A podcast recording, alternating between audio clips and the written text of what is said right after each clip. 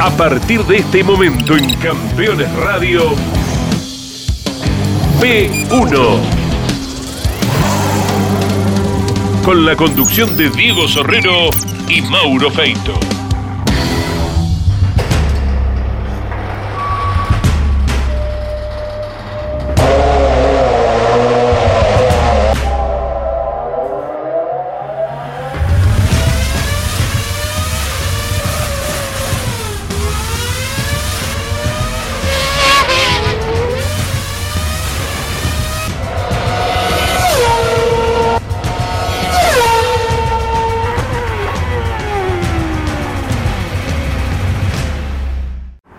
Amigos de P1, bienvenidos. Y hoy tenemos otro mano a mano así como el de Guillermo Ortelli o el de Gustavo Lema, que tanto gustó y que tanto suceso tuvieron en nuestro canal de YouTube, con muchísimas vistas y muchísimos comentarios también. Hoy nos toca hablar con otro personaje que requiere la indagatoria periodística, que requiere el diálogo, el ida y vuelta entre el periodista y el protagonista de la, de la entrevista, precisamente. Se trata del escribano Hugo Cuervo, y decimos escribano porque es un dato de color, la verdad es que como escribano nunca tuvo actividad en el automovilismo, pero como es su profesión y se lo ha reconocido siempre de esa forma, es como se lo menciona en el ambiente. Pero bueno, Hugo Cuervo se ha destacado por otras razones en el automovilismo. Un especialista en detalles, un observador, un estudioso de cada uno de los aspectos, de cada una de las cosas que tienen que ver con el funcionamiento de un piloto, de un auto, de un equipo de competición. Y la introducción tiene que ver con su historia porque precisamente en 1982, cuando con Tito Urreta Vizcaya y Francisco Abadía, su cuñado en ese momento, arrasaron con el campeonato argentino de Fórmula Renault, eh, dominando todas las clasificaciones, ganando 10 de 12 carreras. La clave estuvo en esa forma de ser de Hugo Cuervo, en ese detalle minucioso que observaba en cada una de las partes que conformaban el auto de competición. Por esa razón es que vamos a empezar contando su historia, para que después, dándole el marco, veamos el cuadro, el relleno que tiene y que ha nacido naturalmente con el turismo carretera, cuando en 1997, dejando el TC2000, ingresa con Rafael Berna a la más popular de las categorías argentinas.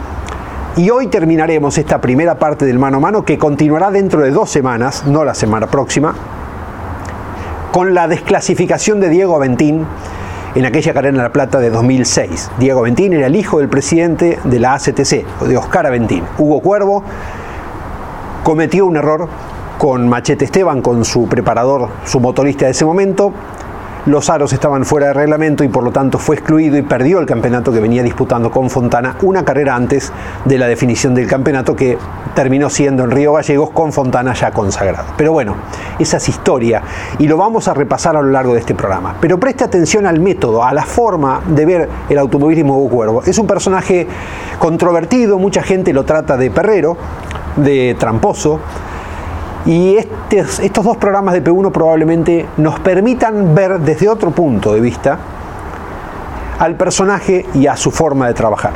En una de esas descubrimos que el automovilismo requiere de ingenio y que muchas veces los que parecen buenos no son tan buenos y los que parecen malos no son tan malos.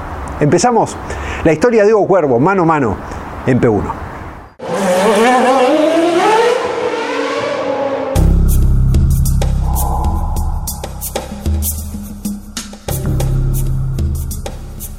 ¿Cuándo nace tu pasión por las carreras y cuándo la pones en práctica, siendo que sos escribano? Bueno, seguramente mi historia es muy parecida a la de muchos que han transitado tantos años durante el automovilismo, ¿no? O en el automovilismo. Eh, yo ya cuando estudiaba eh, en la facultad, en, la ciudad de Santa Fe, eh, por las noches, antes de dormirme, mi prólogo era escuchar Alberto Bocando, por ejemplo, que tenía un programa allá por las 10 de la noche, eh, que era obviamente en su momento un programa líder, eh, y ahí empezó un poco a, despertarme el bichito por el automovilismo, interesarme por las cosas del automovilismo, y después empecé, como todas, a comprar las revistas de aquel momento, que estaba Automundo, eh, después recién había, empezaba a aparecer Corsa. Coche a la Vista, que había eh, otra, otra revista. Obviamente eh, en aquel momento escuchaba las carreras por radio, no había televisión en aquel momento, estoy hablando del año 66-67, ¿viste? Eh, cuando me recibí, eh, fui a vivir a, mi ciudad natal, a Lincoln, donde estoy actualmente todavía viviendo, y armamos un, grupo de amigos, toda gente muy joven, en aquel momento yo tenía 21 años, eh, todos de más o menos una, edad parecida, armamos una pequeña peña y compramos eh, un Renault Gordini para correr en los zonales de tierra que allá estaban muy en boga en ese entonces. Después hicimos un Fiat 600 porque los Renault Gordini andaban menos que los Fiat 600. Entonces siempre yo traté de ser muy pragmático en el automovilismo. Eh, nos fue muy bien, pero siempre había uno que nos ganaba. En aquel momento, para que vos tengas una idea, corría Domingo Franco Gava en la categoría, eh, Carlos Nicotera, Jorge Ollanar, todos jóvenes de la mía aproximadamente. Era esa categoría y era telorera un poco del TC del Oeste, que era la categoría fuerte también zonal. Y había un FIA que no le podíamos ganar, que lo hacía el tono Constantino, no sé lo ubicarás de Carmen Areco, un gran amigo. Preparador de Patita Minervino en su momento en el TC, cuando empezaba Patita. Exacto, de esto fue mucho antes. Y lo manejaba eh, Juancho Pellegrini. Nos ganaba y ¿qué hicimos nosotros? Como fuimos y lo compramos el auto. ¿Entendés? Pero en aquel momento, ¿qué pasa? Compramos la guitarra, pero no la música. ¿Eh? Bueno, pero ganamos muchos campeonatos y carreras con ese auto y Después de unos años saltamos al turismo nacional, que en aquel momento era muy fuerte, la clase 2, con los 128. Que era clase B, me parece. Clase B corría, para que vos tengas una idea, eh, los hermanos Espineto, corría Gabriel Reyes, corría eh, el Pato Morresi y el primo, Jorge Morresi. Cano también corría, claro. José Cano creo que se llamaba, si me bueno, ahí eh, estuvimos en el 128, dos o tres años, nos fue bastante bien. Pero vos nunca manejabas el auto. No, no, el Fiat 600 lo manejaba yo ah, y el 128 ah, también. Ah, eras piloto vos. Sí, en el 128, para que vos tengas idea, en ese momento se empezaba a correr Tito Retavizcaya y corría Emilio Satriano, con la Vascongada, con 228. Bueno, ahí corrimos, pero mi gran pasión nunca fue manejar auto de carrera, sino fue hacerlo. Por eso era la pregunta, porque hay momentos en los que manejaste, pero no, no, en fue, no tanto. Manejé porque no había otro, valga la redundancia, porque, eh, no había eh, otra forma de poder eh, ver cómo funcionaban las cosas que en el auto propiamente dicho. Y nos decidimos a hacer un Fórmula Renault, que nunca yo había ido a una carrera de Fórmula Renault, en el año 80. hicimos un Fórmula Renault lo corrió un cuñado mío, Francisco Abadía, tres carreras. Hicimos un Fórmula Renault totalmente revolucionario porque le compramos eh, el, auto a, Tulio Crespi en aquel momento. Todavía no habían aparecido los Berta. Eh, venía de ser campeón Lauricela, un chico de Colón que le armaba Juan José Raibete el motor. Y le compramos un auto a Tulio que estaba en la Chacarita, ahí al lado de la vía, acá en Buenos Aires. Bueno, Hicimos el auto y ahí fue el, eh, eh, tuvimos un encontronazo con Tulio porque cuando vio llegar el auto a la primera carrera lo habíamos desarmado y lo habíamos hecho, le habíamos puesto frenos en aquel momento de, Nino Pozzi, que en aquel momento era eh, un adelantado en ese concepto, los de Tulio eran unos frenos mucho más, no digo precarios, pero todo el mundo corría con esos frenos, que los fabricaba él y funcionaban muy bien. Pero esto era era un paso adelante, ¿no? Eh, le, cambiamos todas las rótulas al auto, él tenía unas rótulas que funcionaban, eran de Poxipol, eh, estaban muy bien hechas, funcionaban. El sistema Crespi que siempre fue muy simple y muy funcional. Exacto, y era el, objetivo de la categoría y la filosofía que era un auto económico aparte. Eh, yo traje en aquel momento ya las, rótulas NMB, le puse rótulas NMB, frenos POSI, cambiamos tres o cuatro cosas más, todo lo que es periférico de los autos, hicimos para tratar de ayornarlo, para hacer un auto un, poquito todavía, un poquito mejor o superador para tratar de marcar alguna diferencia. Eh, corrimos tres carreras con mi cuñado que no realmente nunca había subido un autódromo ni conocido un auto de fórmula. Y en la primera carrera corría, me acuerdo, había hecho el uno Gustavo Somi, que corría, Y nosotros hicimos el 2, había 80 autos, en general pico. Hicimos el 2, pero una cosa impensada. Corría Risati, también el papá del chico, de, de Caito Risati. Eh, habíamos, hicimos el 2, llegamos tercero en la carrera. Fuimos a Bahía Blanca, la segunda, también corría ahí, eh, debutó el primer Berta que lo corrió eh, Croseri, debutó ese día Croseri, y entramos otra vez tercero, y se nos terminó la plata. No podíamos seguir corriendo. Pero era un auto que era lejos mejor la categoría, simplemente entramos en, esa, en esos lugares porque el piloto no tenía experiencia, cero experiencia, no había corrido en nada. Entonces, que era el mecánico y que armaba los autos junto conmigo, ¿no? Y un grupo de amigos. Y apareció eh, Tito Reta Vizcaya Linco con el papá y el tío a alquilarnos el auto. Nos salvó la vida y se salvó también la vida él. y, y arrasaron en el 82. Ganamos de 12 carreras 10. ¿Me entendés? Ganamos el campeonato de punta a punta. Con todas las clasificaciones del año ganamos también. Fue un caso atípico. O sea que eh, Hugo Cuervo fue ese concepto de mejorar lo que hay, traer algo que te haga la diferencia, ya desde el principio lo tenía, era como tu idea. Mira, siempre me gustó eh, eh, mejorar lo que ya está hecho bien. Yo consideré que eso, en todos los aspectos de la vida, y el automovilismo que no es la excepción, yo creo que la forma más pragmática de llegar a los resultados lo antes posible.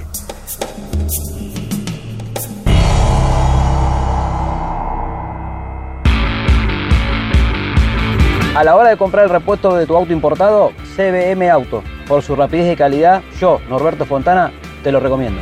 cbmauto.com Seguros para disfrutar, seguros para cambiar.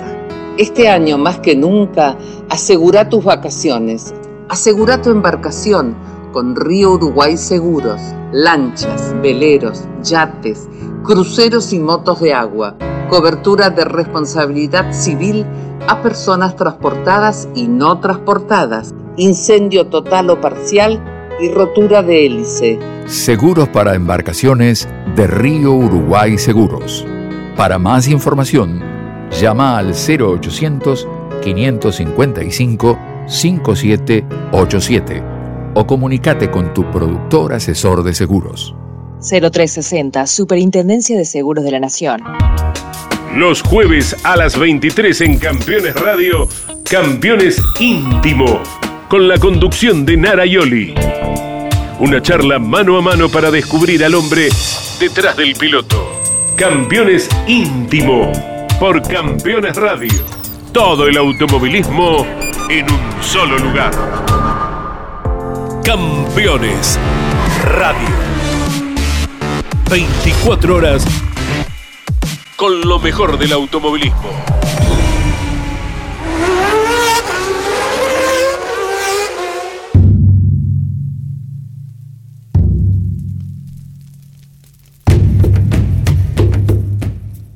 Saltamos a la Fórmula 2 Codasur en la época de oro de la Fórmula 2 Codasur, donde estaba Maldonada, Juan Manuelito Fangio, Guerra, eh, Pisetti, Kisling, Scaracini, vos bien lo decís, Lionel Fiedrich de Brasil, eh, Pasadores, eh, el equipo oficial Renault, el equipo Volkswagen oficial con, con Yoyo, el Renault con Antelo, todos con chasis Berta. Bueno, había 30 autos, uno mejor que otro. Era un momento también donde el país funcionaba bien, entonces había dinero para hacer buenos autos y buenos equipos, corríamos en Punta del Este, fuimos a correr a, Alpinar a Montevideo, corrimos en Chile, en, las Vizcachas. ahí se pega Urreta. Ahí se pega Urreta, una piña bárbara, por suerte salió ileso.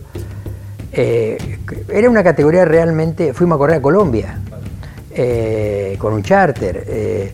Eh, aparte de correr todos los autónomos de la Argentina, la categoría eh, era muy convocatoria de multitudes, ¿viste? Eh, bueno, ahí tuvimos dos o tres años muy buenos. Eh, fallece un accidente viniendo de una carrera que habíamos llegado, llegado segundos en Mendoza, en, el circuito San Martín, el viejo Mendoza que estaba en el parque. Ahí entre Junín y Chacabuco tiene un accidente y muere el papá de Tito Urreta Vizcaya. Ahí él era un alma mater también del equipo, apoyaba en todo sentido. Ahí medio ahí subimos un bajón. Pero seguimos, un año o dos, eh, y andaba muy bien, e incorporamos un segundo auto que era Giachino al equipo, corríamos, estábamos como, teníamos una mano muy grande ya de Volkswagen, si bien seguía siendo yo el oficial, nosotros éramos el equipo número 2, eh, nos daba la publicidad UFO, que en ese entonces era muy fuerte como sponsor, y nos fue muy bien. Eh, nos faltó nada más que ganar una carrera, estuvimos varias veces a punto de hacerlo. Eh, y después eh, Francisco Badía, que era mi cuñado, que era el que armaba todo el, en Lincoln, en el taller, un brasilero que corría en la fórmula, se lo llevó, lo tentó y se lo llevó para que armara el auto Brasil y es hoy, después de 40 años, que está viviendo en Brasil, todavía en Florianópolis, en la misma actividad. ¿no? Así que ahí un poco hicimos un impas, la Fórmula 2 empezó a, decaer, eh, se empezaron a, retirar muchos equipos, las fábricas dejaron de, dar el apoyo. Tuvimos un impact y allá por el, 91, 92 o 93, eh, un día eh, dije, vamos a hacer un auto de nuevo con, con otro grupo de amigos que tengo en Lincoln. Y en aquel momento hicimos un clase 3 de turismo, un Forescore, eh, y no teníamos piloto, había equipo oficial de Forescore, estaba el equipo eh, que lo regenteaba eh, Garibaldi, el ingeniero Garibaldi. Gerardo del Campo de piloto. Gerardo del Campo y lo armaba Willy Garófalo. Claro. entonces armamos un Escort impecable, que arrancamos a casco cero, nos llevó como un año hacerlo prácticamente, hicimos todo completo el auto y no teníamos piloto. Y en ese entonces estaba ganando en la clase 2 eh, el Tabo Berna, con Pascual Bonomo de, motorista y de equipo. Entonces, bueno, hay que ir a buscar la excelencia. Yo, no lo conocía a Berna nada más que de, nombre. Fui a, La Calera, el segundo fenómeno que tenía en ese entonces en la Panamericana y Pelliza. Me presenté, él obviamente no me conocía a mí tampoco. Eh, le dije que estaba, tenía un auto nuevo para debutar a los 15 días eh, eh, y, me, si le interesaba correrlo, me dijo, mira, yo encantado, dice, corro en la 2 y corro en la 3, dice que mejor. Pero te claro, no tengo un centavo. Bueno, dice, yo, nosotros vamos a ver cómo hacemos si conseguimos alguna publicidad, por lo menos para bancar una o dos carreras para ver si el auto sirve, no sirve, anda o no anda. En el mientras tanto, nosotros ya el auto lo teníamos eh, probado en la ruta, medido, en el sentido, sabíamos que no podíamos. No iba a andar mal, No íbamos a pasar papelón.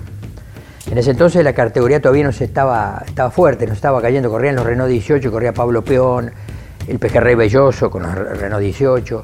Eh, corría René Sanata con Franco Gava de, motorista, con un auto de Dilolaito pintado amarillo, me acuerdo. El equipo oficial Ford, como te digo, con Garibaldi. Estaba Bonomo. Estaba Bonomo con, el equipo oficial Volkswagen. Con el equipo oficial Volkswagen, con el gol celeste a su lado.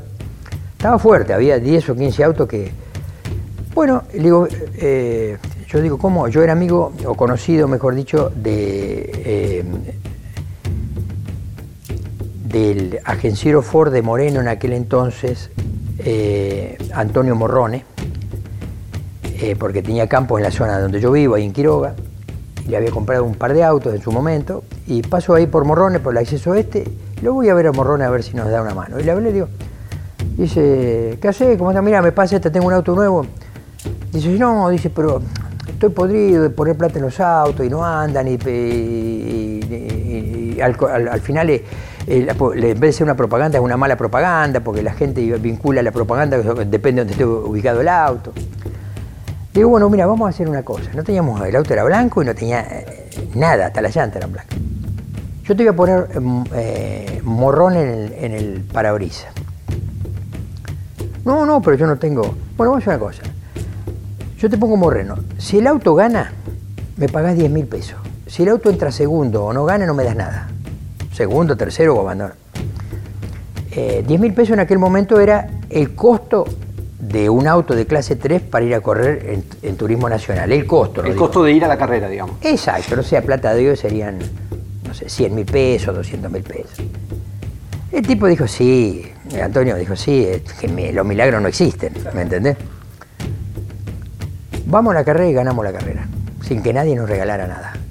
Berna estaba en un momento espectacular. Vamos a Río Cuarto, era la carrera. Y le ganamos, pero de punta a punta, ganamos clasificación, serie y final. Viene de Río Cuarto Berna la carrera con Pascual Bonomo y tienen el accidente a la salida entre Río Cuarto y La Carlota. Donde se mata Pascual Bonomo, Berna se quiebra la cadera. Así que eso fue eh, una, desgracia terrible para todos.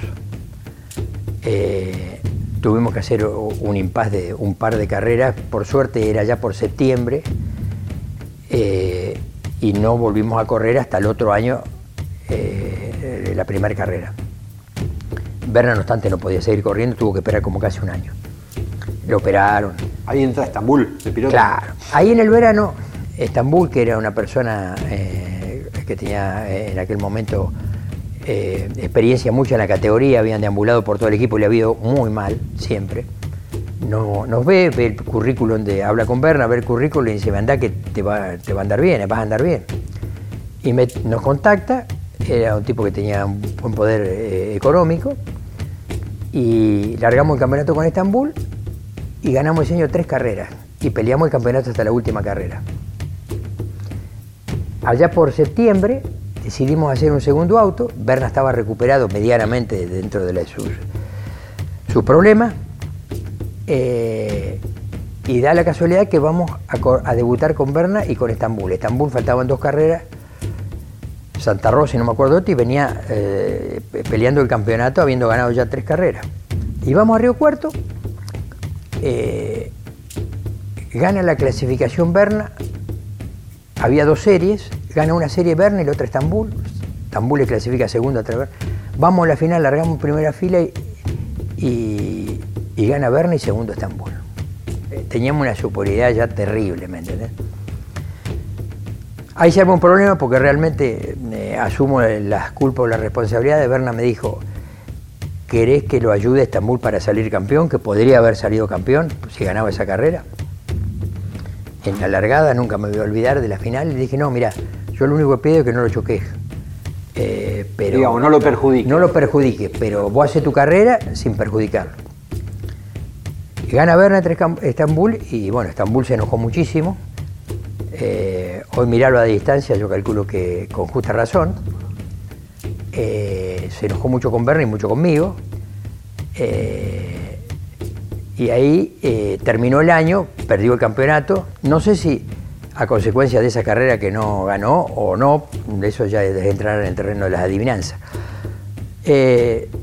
y bueno, y terminó el año y ya eh, Estambul, se, obviamente a raíz de esta situación, se, retira el equipo. Hacemos otro año más con Berna y salimos campeón, de punta a punta. Y ahí la categoría se produce un quiebre, empezó a caerse a pedazos.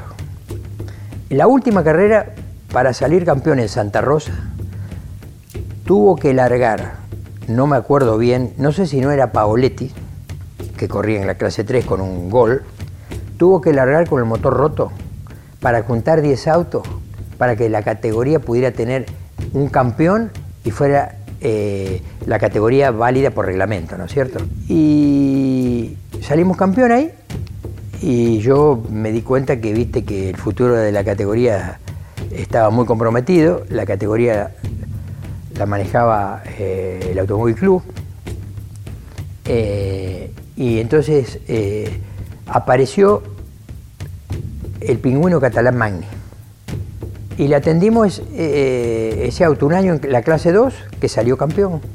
Fue el único campeonato que ganó el Pingún en, la categoría y le vendimos los autos.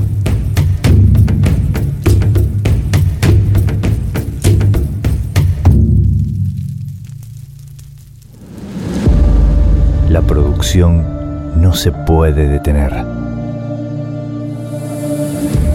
Las máquinas tampoco.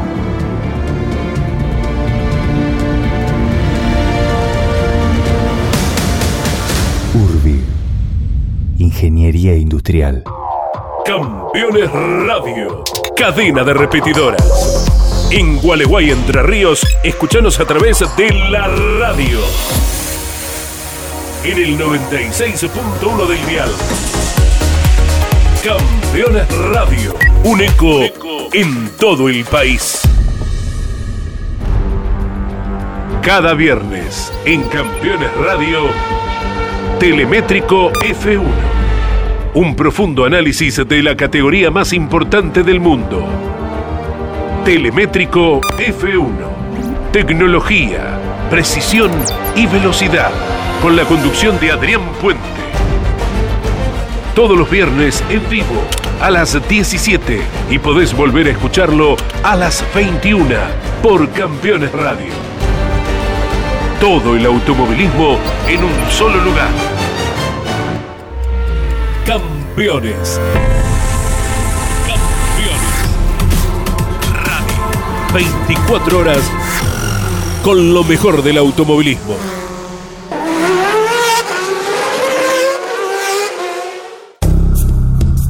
Vino a ver Ortelli, que tenía un Escort que lo había hecho Estrano en Rosario Exacto.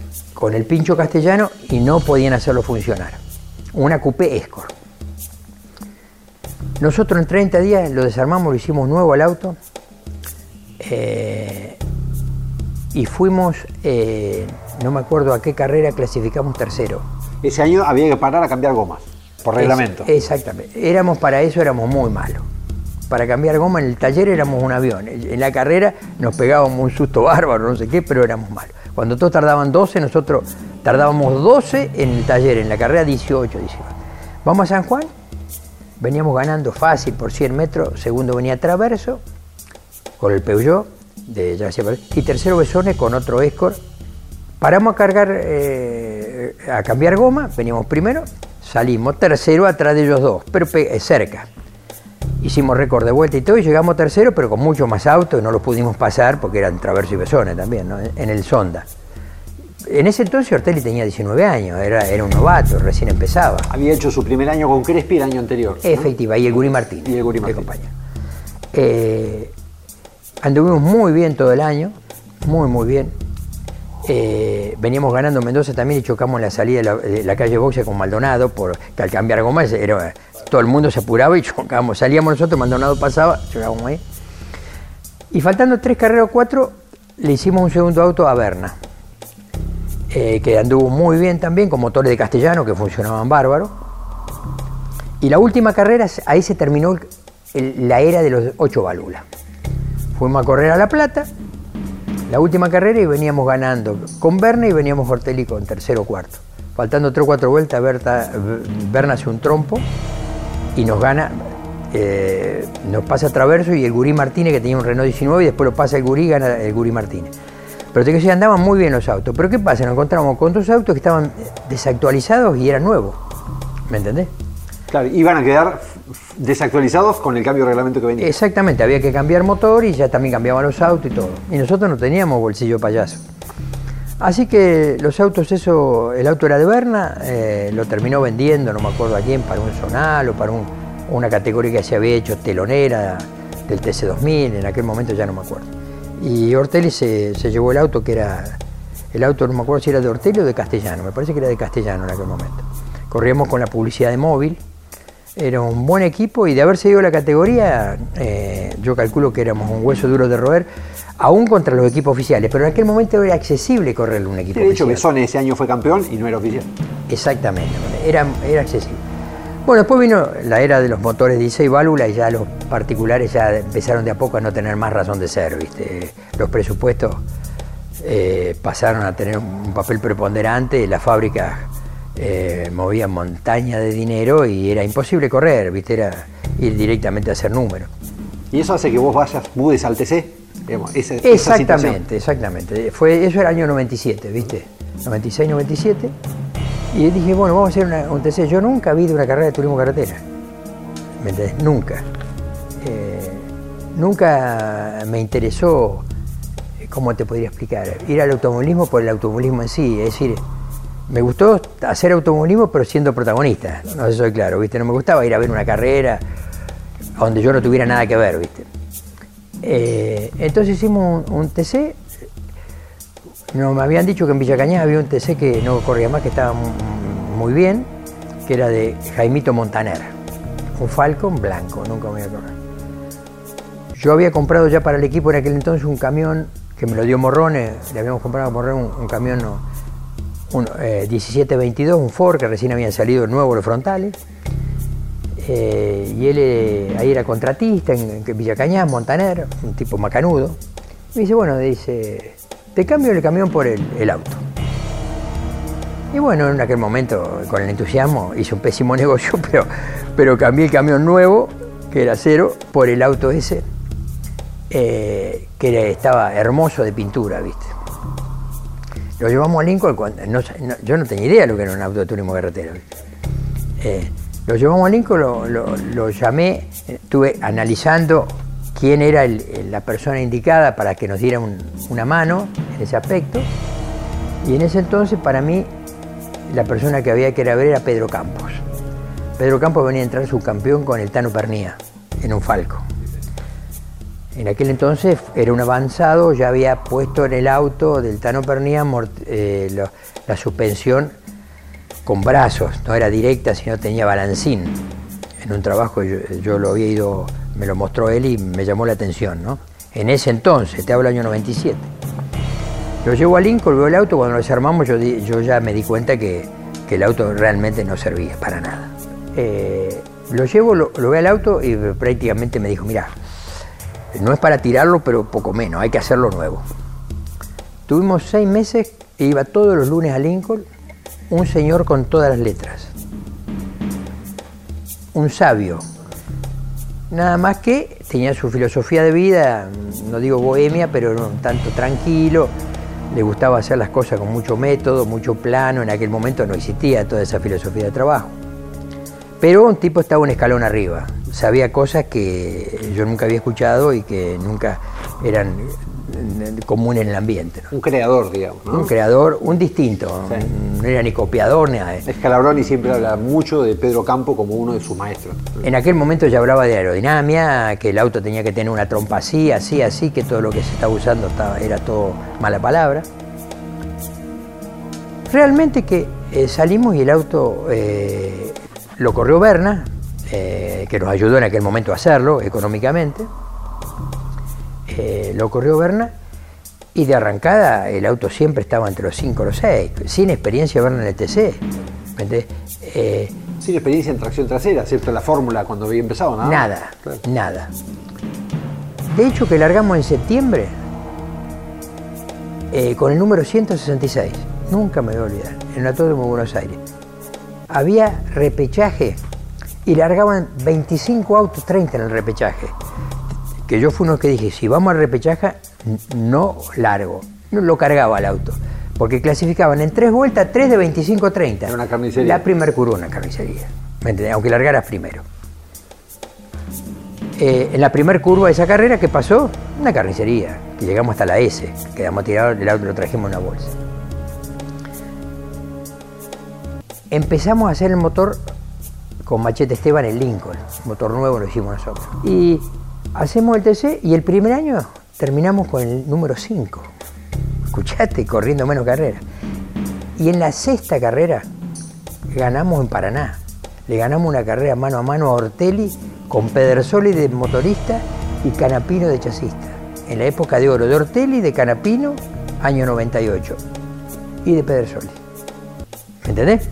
Pero en la primera carrera yo me di cuenta que hicimos un motor que nos faltaba potencia por falta de experiencia. Entonces nos fuimos con Machete, que yo ahí eh, empezaba, que no quería hacer TC porque no, no estaba convencido, él estaba con los motores de rally, le iba muy bien, eh, y pegar el salto para él era un riesgo que no quería, no estaba de todo convencido de tomar. Y lo probamos, nivel lo armamos, vinimos a esa carrera a Buenos Aires y en aquel momento los motores buenos tenían 350 caballos, me acuerdo, más o menos en los bancos.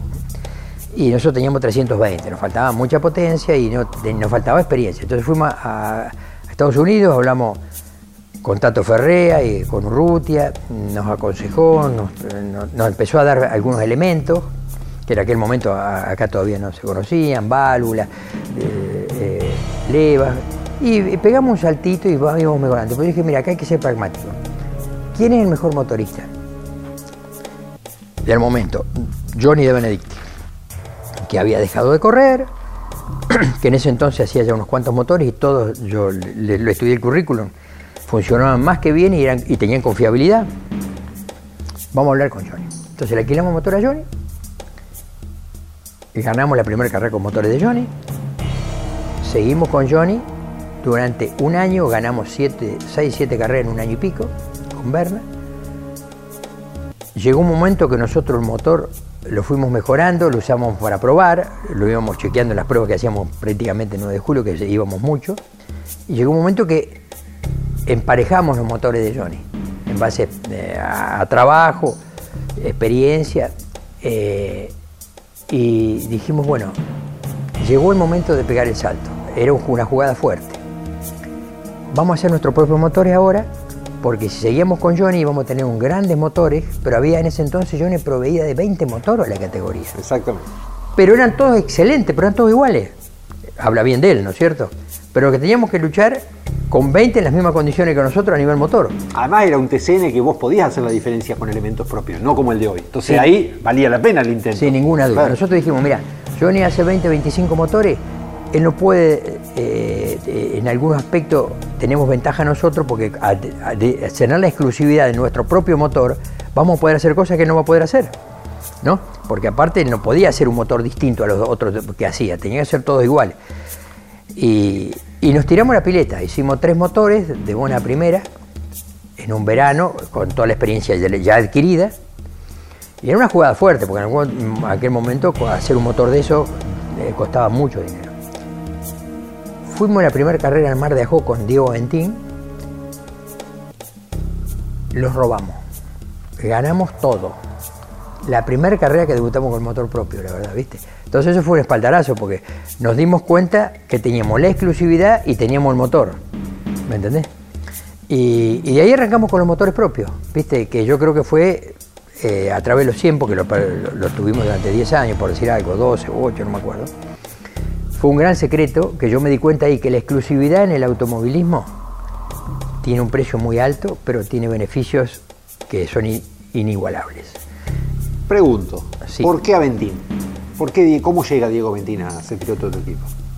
Llega Diego Aventín porque Oscar Aventín era el presidente de la categoría y no era ningún improvisado, era un ex corredor, un ex campeón, y más allá de que veía por los ojos del hijo, él apuntaba al equipo nuestro porque en ese entonces él veía que era el equipo que tenía muy buen presente y mucho mejor futuro. Yo tenía toda gente de Lincoln, gente joven en ese entonces, con mucha hambre, de gloria, un motorista en exclusividad, ¿me entendés? Ya estaba demostrado todo, ¿me entendés? Y él apostó, a mi manera de ver, hizo un análisis y eh, eligió eh, muy bien. Incluso yo sé que incluso habló con, eh, con muchos eh, colegas de la categoría y le aconsejaron eso, porque en ese entonces nosotros teníamos todo lo que yo te digo, lo que teníamos, aparte habíamos logrado una buena sponsorización de Cablevisión, de, PCN en aquel momento, de Cable Network. Es decir, teníamos eh, eh, un buen presupuesto, El paquete era bueno, digamos. eh, eh, el paquete cerraba bien, no había equipos obviamente oficiales, eh, éramos un, un equipo fuerte, con tres o cuatro que, que recién empezaban las estructuras importantes a entrar en la categoría con equipos profesionales importantes. Que yo no hago mal en decirlo, no tomé como un acto de pedantería ni de soberbia, pero que nos- creo que nosotros fuimos el primer equipo que dio el puntapié inicial para el profesionalismo, un poco así de la categoría, ¿viste? Nosotros llegamos con un buen semi, con los primeros co- colectivos Casa Rodante eh, eh, hechos de la mejor manera, con equipos bien vestidos. ¿No fue el primero Traverso con el OCA y ustedes ahí? Traverso. O, o al mismo tiempo, no sé. Exactamente, Claro. Traverso desembarcó junto con nosotros, pero Traverso era Traverso, nosotros éramos unos indocumentados. Claro. ¿Me entendés? A Traverso lo ayudaba mucho en ese entonces el marketing, nosotros eh, cero.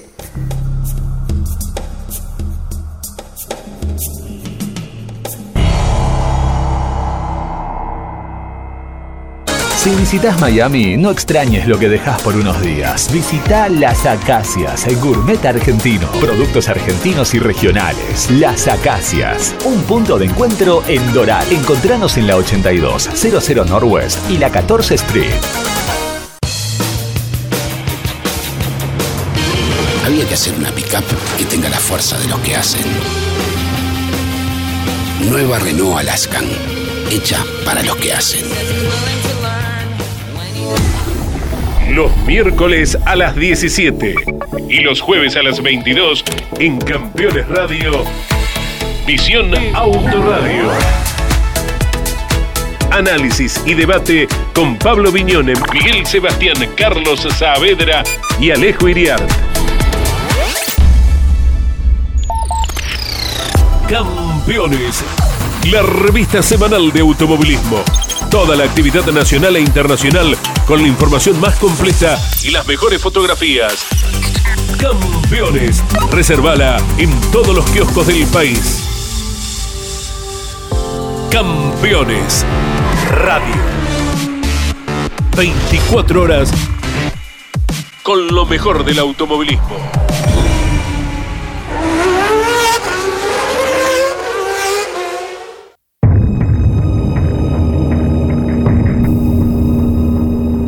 Llega Diego Ventín, y acá es donde empieza la parte más áspera quizás. Eh, y vos, ¿cómo tomabas que el hijo del presidente de la categoría estuviera con vos?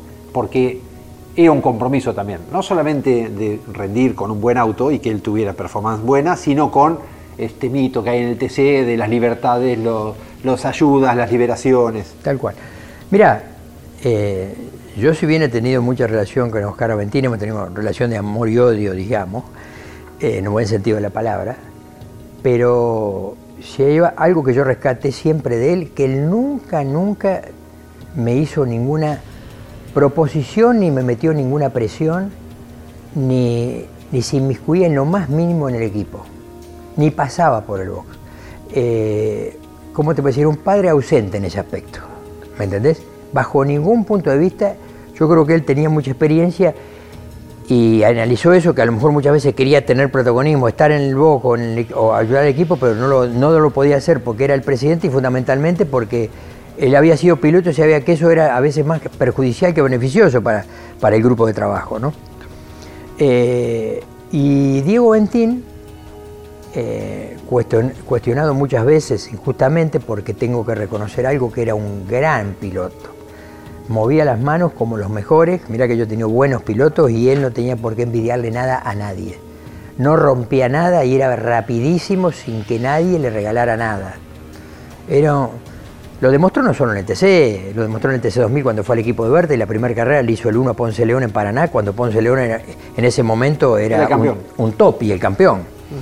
Eh, te diría que a lo mejor, yo creo que si Aventín, en nombrarse Aventín se llamaba García, o Pérez, hubiera ganado mucho más de lo que ganó, porque sin duda era joven, eh, el apellido lo perjudicó más de lo que lo benefició, en ese sentido. Con nosotros ganó 10 carreras, no salió campeón por mala suerte, eh, pero era un, un, piloto que tendría que haber sido campeón mucho antes de lo que salió y aún con nosotros. Vos dijiste, el Puma nunca me pidió que haga nada, nunca me sugirió nada. ¿Y lo de los pistones qué fue lo que pasó?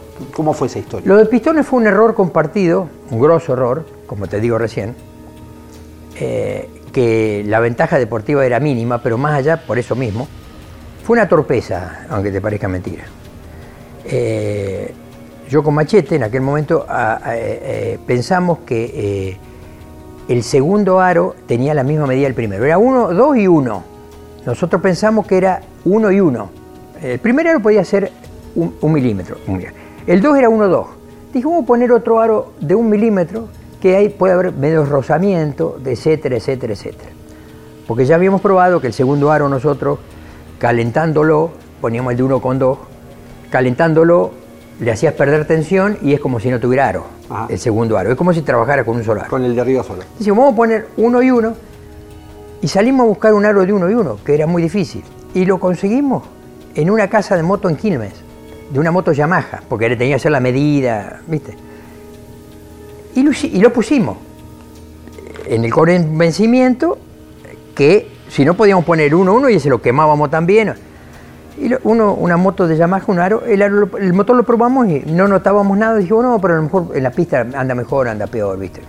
De hecho, que el motor andaba igual antes y después también seguimos ganando carreras. Lo probamos, mirá cómo habrá sido la torpeza o la falta de ignorancia de no terminar de leer todo minuciosamente. Que Machete manda a hacer los pistones en aquel momento, los pistones que a nosotros nos lo hacía IASA. Eh, manda a hacer los pistones a IASA y le dice, aro 1, 2, 1. Y IASA le hace los pistones como- con la ranura de un milímetro en lugar Claro, de sí, uno sí, con lo dos. encargaron así. Exacto. ¿Qué ocurre? IASA le llama a un muy amigo que era en aquel momento preparador y era competencia nuestra, y le dice, mirá, Jorge, se llamaba la persona esa, le voy a dar el apellido. Vos sabés que de eh, el preparador de Aventín me pidió este aro. Eh, el, fabricante de los pistones. Yo se lo hice, pero eh, para TC no se puede, pero a lo mejor eh, es para un, un motor de prueba, a lo mejor es para un TC 4000, para, para es otra categoría. Yo no le pregunto a- a- de ¿Para qué lo va a hacer? Claro. y para qué piloto y qué lo va a hacer. Eh, así que este, este preparador eh, toma nota, vamos a esa carrera, se desarma el motor íntegro En La Plata. en La Plata, Que gana, Ventín. ganamos, eh, se termina la técnica ya y, este preparador que había eh, eh, en ese entonces eh, entrado en la técnica con el tercero o el cuarto dice, Marchese, Marchese padre, ¿por qué no medí los aros del motor de Aventín? Bueno, ya que está. Midió los aros del motor 21 y salta el problema ese, que era el preparador que se había enterado circunstancialmente. Bueno, eso fue un error imperdonable, que yo me acuso cierto grado de responsabilidad, si bien no era el motorista, el motorista se hizo responsable también como corresponde en su momento, pero... Pero digamos que nadie se dio cuenta. nadie- ninguno leyó en el reglamento que eso así no tenía que ser. ¿Viste cuando Ese vos le das error de todos, no le das importancia a las cosas que por ahí la- las tienen? Fue un error eh, de torpeza pero, involuntario, pero un error garrafal, ¿me entendés?